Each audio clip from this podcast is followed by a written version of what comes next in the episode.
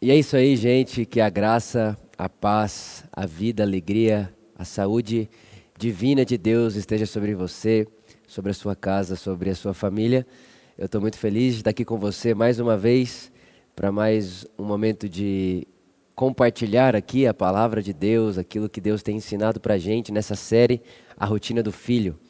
Na verdade, essas, essas últimas séries, tanto essa Rotina do Filho quanto a série de 1 João, foram é, dois momentos muito importantes para mim. Né? Na verdade, eu me considero outra, é, aquela, aquela questão de consciência, sabe? Com outra consciência depois de meditar nisso, compartilhar isso com vocês. Eu estou muito feliz e eu espero do fundo do meu coração que esteja abençoando você, edificando você, a sua fé, a sua casa, tá bom?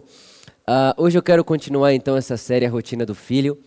Ah, nós falamos já sobre a relação entre Jesus e a oração, a relação entre Jesus e a lei, a relação entre Jesus e a eternidade. Né? Nós temos tentado de alguma maneira compartilhar qual que era a relação de Jesus com a rotina da vida. Né? Se nós cremos e, e sabemos disso, que o, a nossa vida, a, a, a, o nosso engajamento na nossa rotina, no nosso dia a dia, deve ser esse, esse, essa cristificação, né? esse processo de cristificação, onde dia após dia nós tornamos manifestação aquilo que temos em potencial, que é a vida de Deus em nós. Né? Então, o que eu estou querendo dizer para você é gastar os nossos dias engajados e perseverantes em transformar em manifestação o Cristo que está dentro de nós, né, de modo que possamos dizer em todas as áreas da nossa vida: já não vive mais eu, né, já não sou mais eu quem vivo, agora é o Cristo que vive em mim. Né. Então, se esse é o nosso motivo e é assim que a gente quer gastar a nossa vida, então a gente disse: olha, vamos, vamos, a gente pensou, né, vamos fazer uma série, falar um pouco sobre a rotina de Jesus, como Jesus gastava os seus dias. Né? Então hoje eu quero falar com você sobre a relação de Jesus com as tempestades da vida. Qual é a relação de Jesus com as tempestades da vida? Para isso eu queria ler com você Mateus capítulo 8. Se você quiser abrir, Mateus capítulo 8, versículo 23. Diz assim o Evangelho, segundo escreveu Mateus. Entrando Jesus no barco, seus discípulos o seguiram.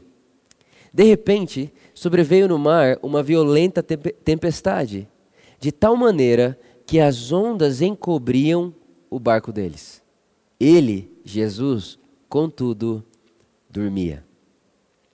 Então seus discípulos vieram despertá-lo, clamando: Senhor, salva-nos. Vamos todos perecer.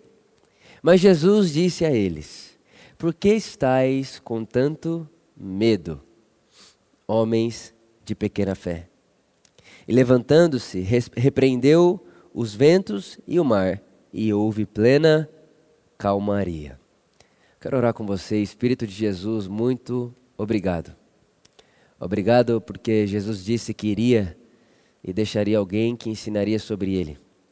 E nós sabemos que mais uma vez, nessa manhã, tarde ou noite, independente de onde e como esse vídeo esteja sendo assistido ou escutado por alguém nas nossas plataformas, nós te agradecemos porque agora, nesse momento, nós veremos Jesus e teremos uma compreensão de consciência ainda maior do que Jesus é e do que devemos ser. Em nome de Jesus, amém, amém e amém.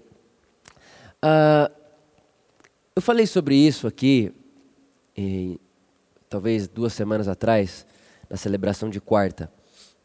Uma das coisas que nós mais somos tentados a fazer é querer explicar tudo o que acontece.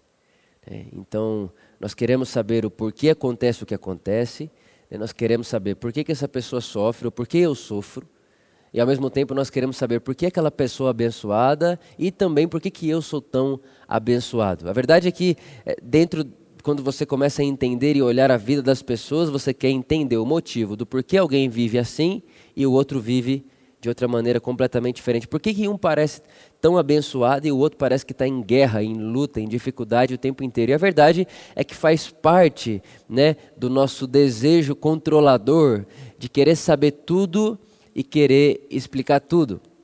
E eu disse né, nessa, nessa mensagem, uh, acho que o nome da mensagem é Por que coisas ruins acontecem, alguma coisa assim.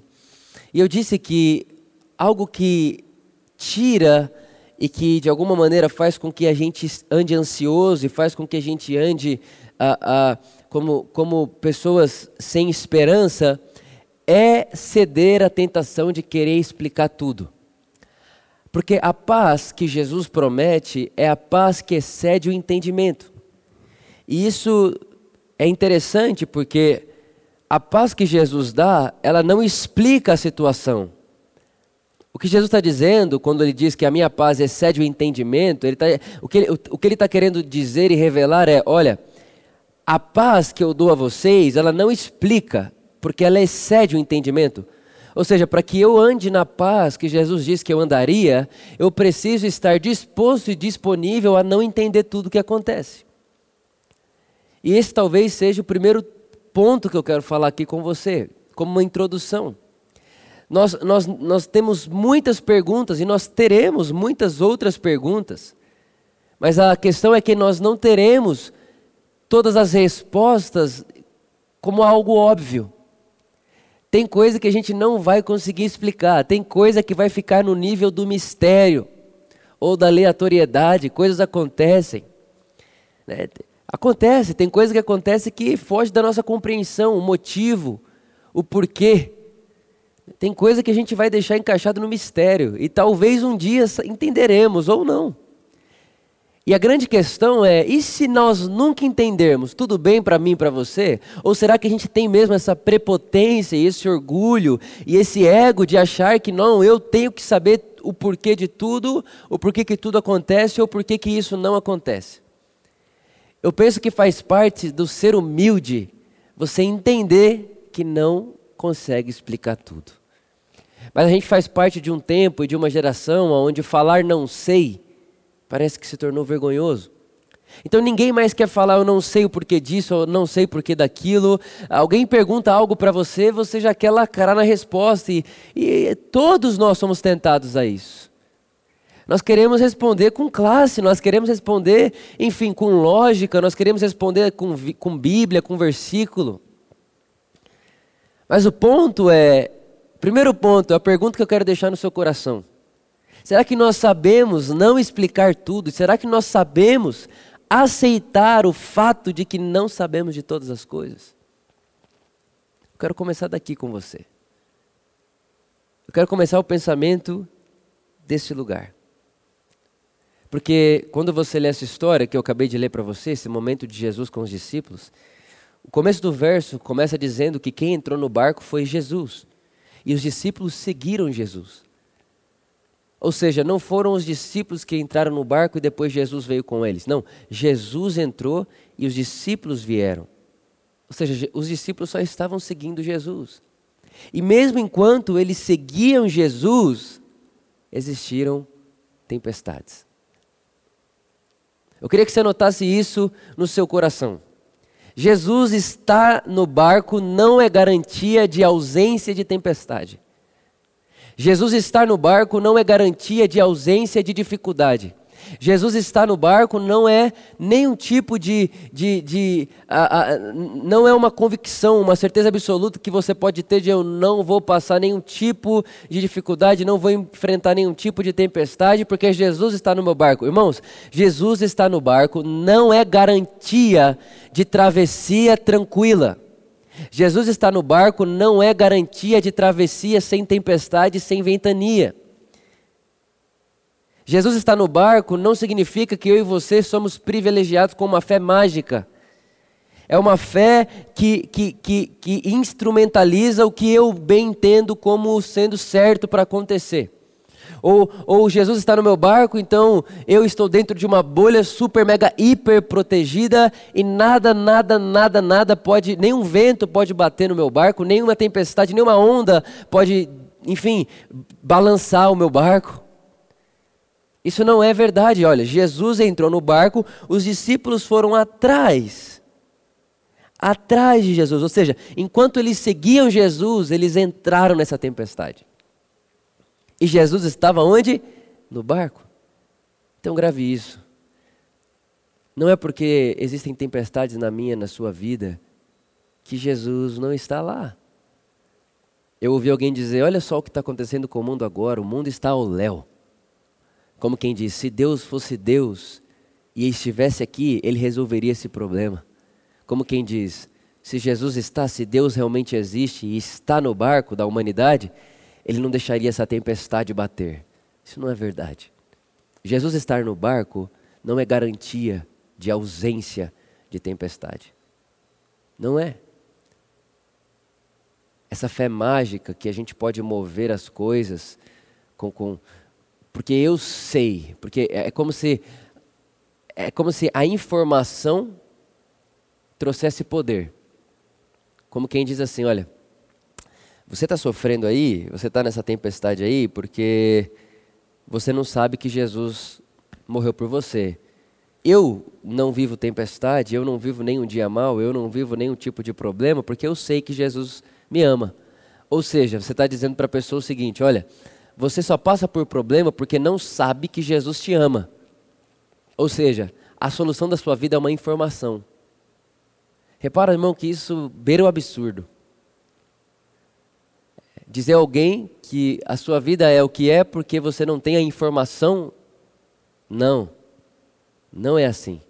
A questão do Evangelho, irmãos, não é o que você passa. A questão do Evangelho, Jesus está no barco, não é o que vai acontecer. Porque, irmãos, como eu disse para vocês, existem mistérios, existe uma aleatoriedade. Existe uma tempestade muitas vezes no meio da travessia que Jesus iniciou. Foi Jesus que entrou primeiro. Jesus está no barco não é a garantia da não tempestade, mas viver o Evangelho é a garantia da paz em meio à tempestade. A paz em meio à tempestade. É por isso que o texto diz: Jesus estava no barco, tinha tempestade, tinha onda, tinha ventania, mas Jesus estava dormindo. Primeira coisa que essa história me ensina é que Jesus no barco não é garantia de não tempestade. A segunda coisa é que existe uma postura que nós devemos ter, existe uma posição que nós devemos ter e que nós devemos usufruir mesmo em meio à tempestade. Que posição é essa? É a posição do descanso. Jesus estava dormindo. O texto é chega a ser engraçado, porque ele diz assim: olha, sobreveio no mar uma violenta tempestade, de, de tal maneira que as ondas encobriam, encobriam o barco, contudo ele dormia. Ou seja, mesmo acontecendo tudo isso, é, as ondas eram maiores do que o barco, parecia que o barco ia naufragar, parecia que todos nós iríamos morrer, contudo ele dormia, contudo ele estava em descanso. Irmãos, eu não sei se, se isso parece similar para você, mas quando vem tempestades na nossa vida, quando vem momentos turbulentos, quando vem momentos de dificuldade, momentos que você parece que as ondas da vida vai engolir você, talvez você está aí hoje e você está se sentindo assim, e você olha, meu Deus do céu, vai engolir, vai me engolir. Só tem uma forma de você não ficar atento nas ondas que parecem que vão engolir você. A forma de você não ficar fixado nisso, a forma de você não ficar ansioso vendo as ondas, o vento, a tempestade, é ir dormir. É estar na mesma posição que Jesus estava no meio da tempestade. É estar numa posição de descanso. Jesus não viu, Jesus dormia. Jesus não estava vendo o que estava acontecendo, ele estava em paz. E a paz que excede o entendimento te garante descanso em meio à tempestade. Vou dizer de novo isso. Queria que você salvasse isso no seu coração. A paz que excede o entendimento, a paz que excede o entendimento, ela é a garantia do seu descanso em meio à tempestade. Alguém olha para mim e fala: Vitor, mas o que, que é esse, o que, que seria esse descanso em meio à tempestade? É simples. Descanso em meio à tempestade, irmãos, é manter os olhos fixos em Jesus, de modo que a minha fé não é uma fé que, que, quer produzir transformação, como quem diz, eu tenho fé para parar com isso aqui, eu tenho fé para mudar isso aqui para sempre, eu tenho fé. Aí você tenta, luta, acontece e nada acontece. Aí você se frustra com você. Não, não, não. Não estou falando desse tipo de fé e não estou falando desse tipo de descanso. O que eu estou dizendo para você é: viver numa posição de descanso é viver numa posição onde você não duvida do amor de Deus por você. Você não duvida da bondade de Deus em você, na sua vida, na sua casa. Você não duvida, você está descansando. Bate vento, bate tempestade, você está assim. Eu sei que o Senhor é meu pastor, e se Ele não me falta, nada me faltará, porque Ele é meu tudo. Eu sei que Jesus está comigo. Nós estamos sim no mesmo barco e Jesus não está desesperado como os outros, é, é, é, os outros, as outras pessoas que estão nesse barco. Jesus está dormindo, descansando. Eu vou descansar com Ele. Isso é viver numa posição de descanso. É uma fé. Não a fé que tudo vai mudar. Não somente isso, não somente essa esperança, mas é uma fé, uma firme convicção de que eu sei que, independente da tempestade, Ele está. Porque Ele não é quem orquestra a tempestade, mas Ele é o bom companheiro que faz com que a tempestade coopere para o bem daqueles que o amam. Deus não orquestra a tempestade, mas Ele é o bom companheiro. Ele é o meu Pai amoroso. Ele é por mim, não contra mim. De modo que, mesmo em meio à tempestade, Deus faz e traça caminhos que vão cooperar para o meu bem e para o seu bem. E aí talvez você pergunte, Vitor, que bem é esse? O Paulo diz, Romanos 8, 29. O bem é a imagem do Cristo sendo, sendo moldada, sendo revelada em nós. Sabe, irmãos, quando você passa por um momento de turbulência da sua vida e tudo que você quer é perder a paciência, de repente tem um caminho superior ali. O caminho de você trilhar, meio ao caos, você trilha um caminho oposto. Onde o que, o, que, o que o caos pede é a intolerância e você consegue ver um caminho paciente. O que é isso? Isso é Deus fazendo o caos cooperar para o seu bem abrindo um caminho de paciência no meio de um caos que pede de você intolerância. Isso é fazer cooperar para o seu bem. Talvez você está no meio de um caos que tudo que esse caos está pedindo para você é incredulidade. Deus não te ama, Deus não te aceita, você é amaldiçoado. Olha a sua vida e você se sente inútil, um lixo. É o caos querendo fazer isso com você, mas Deus abriu um caminho que diz para você: Eu te aceito, você é meu, eu sou seu pai amoroso, você é meu filho amado e eu tenho prazer em olhar você. Olhe para mim e de repente o caos está pedindo para você incredulidade e o Espírito Santo te iluminou um caminho, o caminho aonde você sabe que é aceito, amado, abraçado, guardado, protegido, cuidado pelo seu Pai de amor. Isso é passar pela tempestade em descanso. É você não dar o caos que ele te pede, mas é você ver o caminho do Cristo em meio ao caos. Sabe, irmãos, isso é muito poderoso. Porque essa fé que diz que você não vai passar dificuldade, não vai passar por problemas, ela simplesmente não é real. O mundo inteiro passou um apuros, juntos. O, o navio humano, o barco humano, foi completamente atingido a onda foi gigantesca. Ainda temos alguns, ou vários, ou bastante resquícios. Mas não tem como dizer que se o barco passou por tempestade é porque o mundo está ao léu. Muito pelo contrário, Jesus estava no barco e a tempestade estava lá. Mas o convite dele a mim e a você é: Vitor, não fique olhando as ondas e o vento. Vem descansar comigo. Vem confiar no meu amor. E é interessante que quando Jesus, quando eles acordam Jesus, Jesus olha para eles e diz: Por que estáis com tanto medo, homens de pequena fé? Repara que o que Jesus repreende é o medo e não a dúvida. Eu queria que você gravasse o que eu vou falar com você.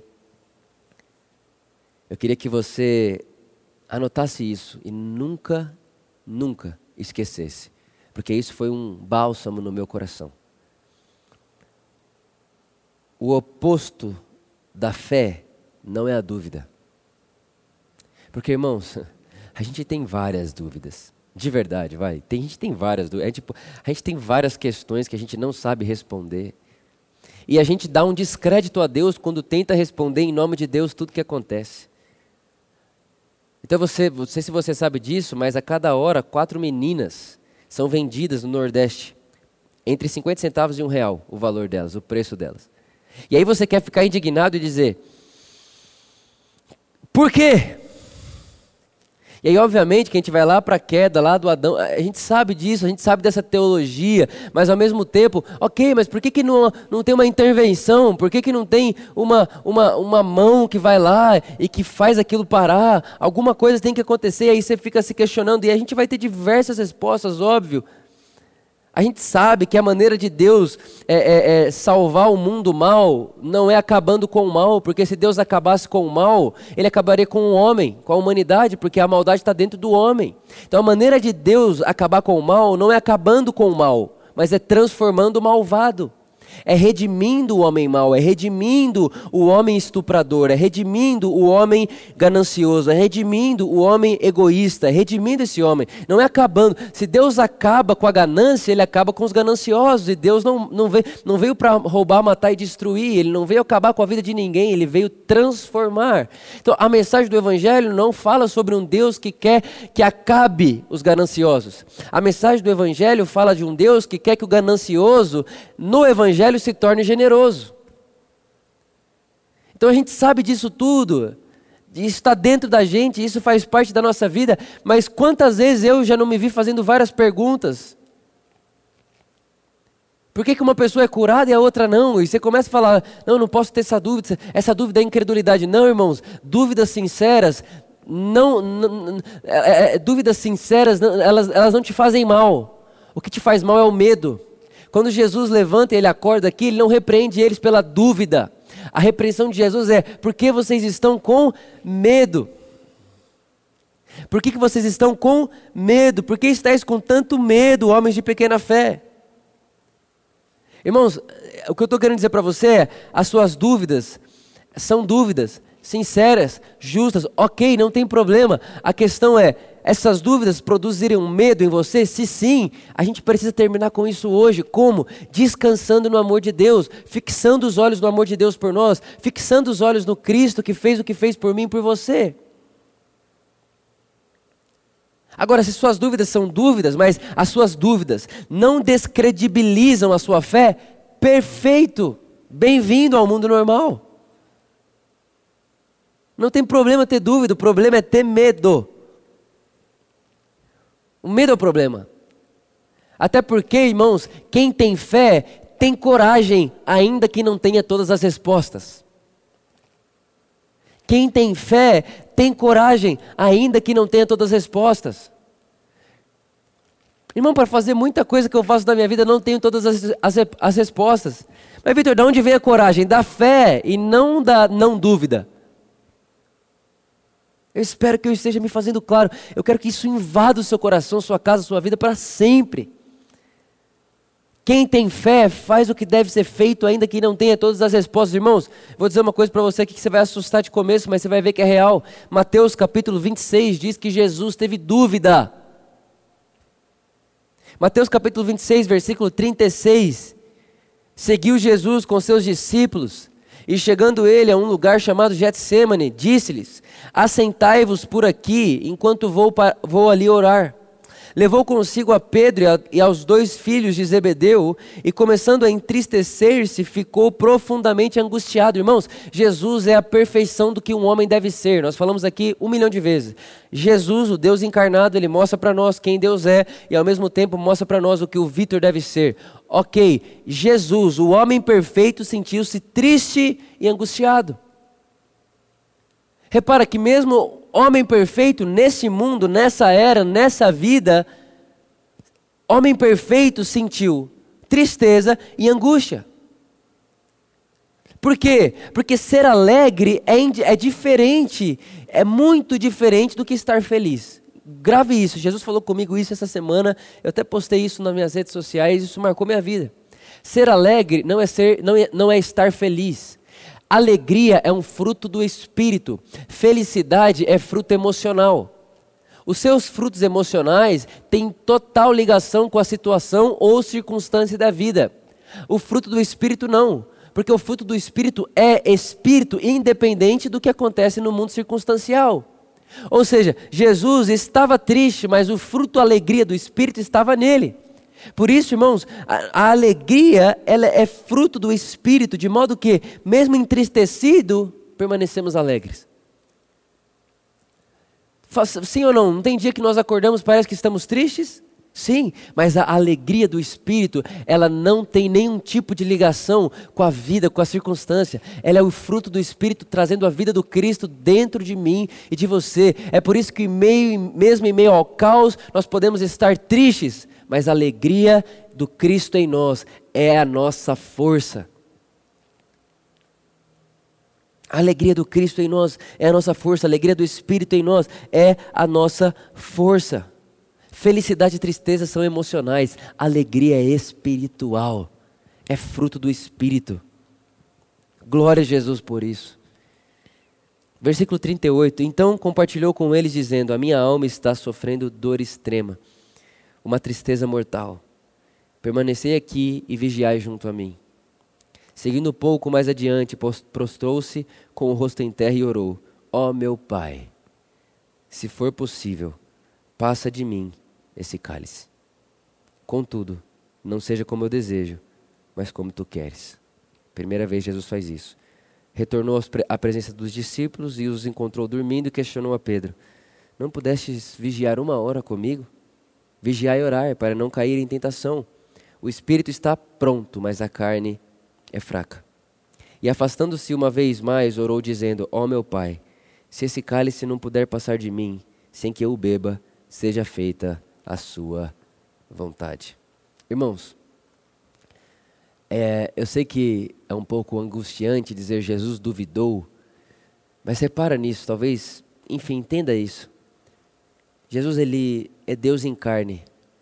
Não existiu um momento da eternidade onde Jesus e o Pai não foram, não estavam em perfeita ligação, em perfeita harmonia. E Jesus ali está para passar o momento mais difícil que a história humana já vivenciou. O Deus, o doador da vida. O Pedro vai dizer lá em Atos: Vocês mataram o autor da vida. O autor da vida se deixaria morrer em carne humana por toda a humanidade. Jesus está nesse momento. E ele vai orar. E é óbvio, Jesus nunca foi incrédulo e Jesus nunca teve medo. Mas dúvida não é o oposto de fé. O oposto de fé é medo.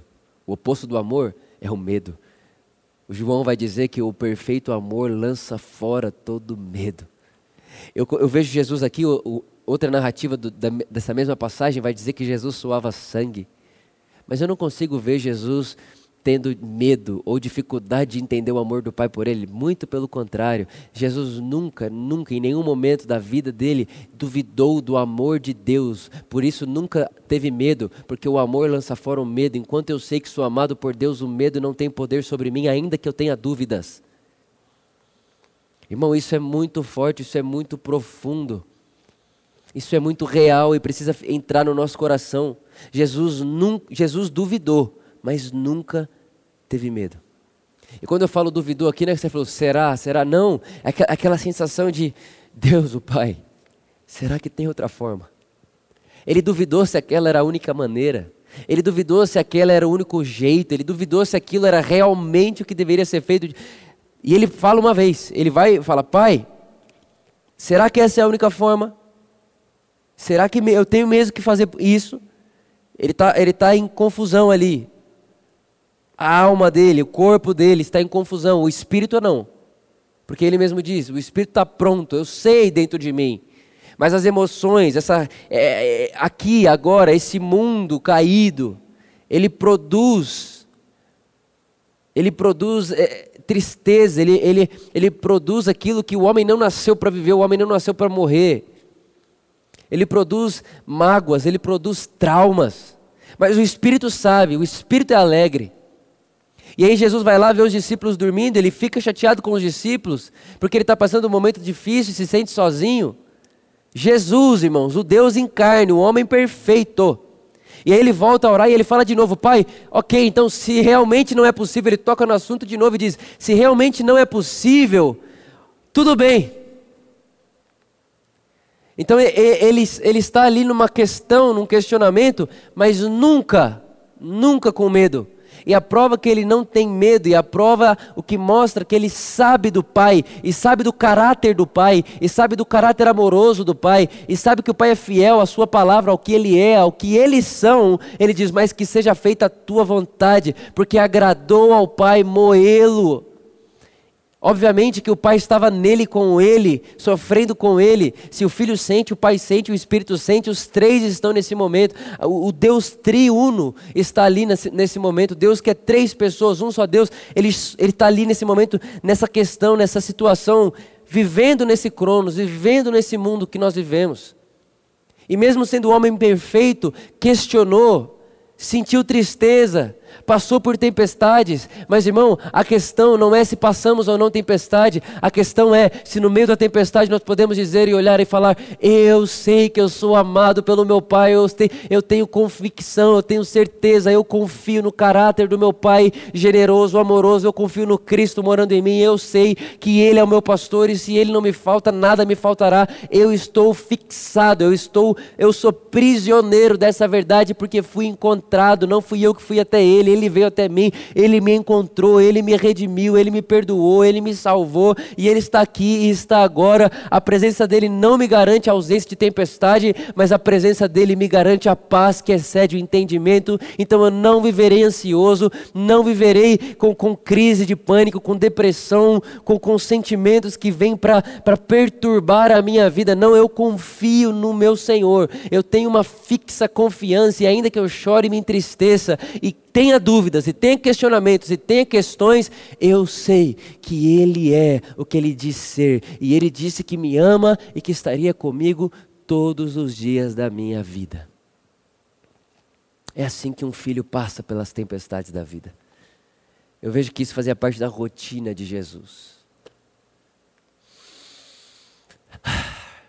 E eu espero do fundo do meu coração que isso acalente, abrace e seja um, uma explosão de vida dentro de você. Que se exploda em você com graça, com vida, com muita alegria, porque esse é o fruto do Espírito de Deus em nós. Em meio à tempestade, temos paz e temos alegria, porque não vem de nós, e não é fruto circunstancial, é fruto do Espírito que recebemos de graça quando cremos que Jesus nos deu essa nova vida. Que o amor de Deus, a graça de Deus, a vida de Deus e a alegria de Deus esteja em você e com você. E que transborde de você, de modo que as pessoas à sua volta sejam tocadas pela mesma vida e pelo mesmo amor. Pai, muitíssimo obrigado pelo seu amor generoso, gracioso, doador, galardoador. Obrigado pela paz que excede o entendimento em momentos de dificuldade, em momentos de tempestade. Nós não duvidamos do seu amor e é essa a nossa vitória. A vitória que vence o mundo é a nossa fé. A fé no amor de Deus, a fé no seu caráter, a fé na sua bondade e no Pai bom que você é. Obrigado. Nós te agradecemos, te celebramos, te damos a nossa vida para sempre. Amém. Amém.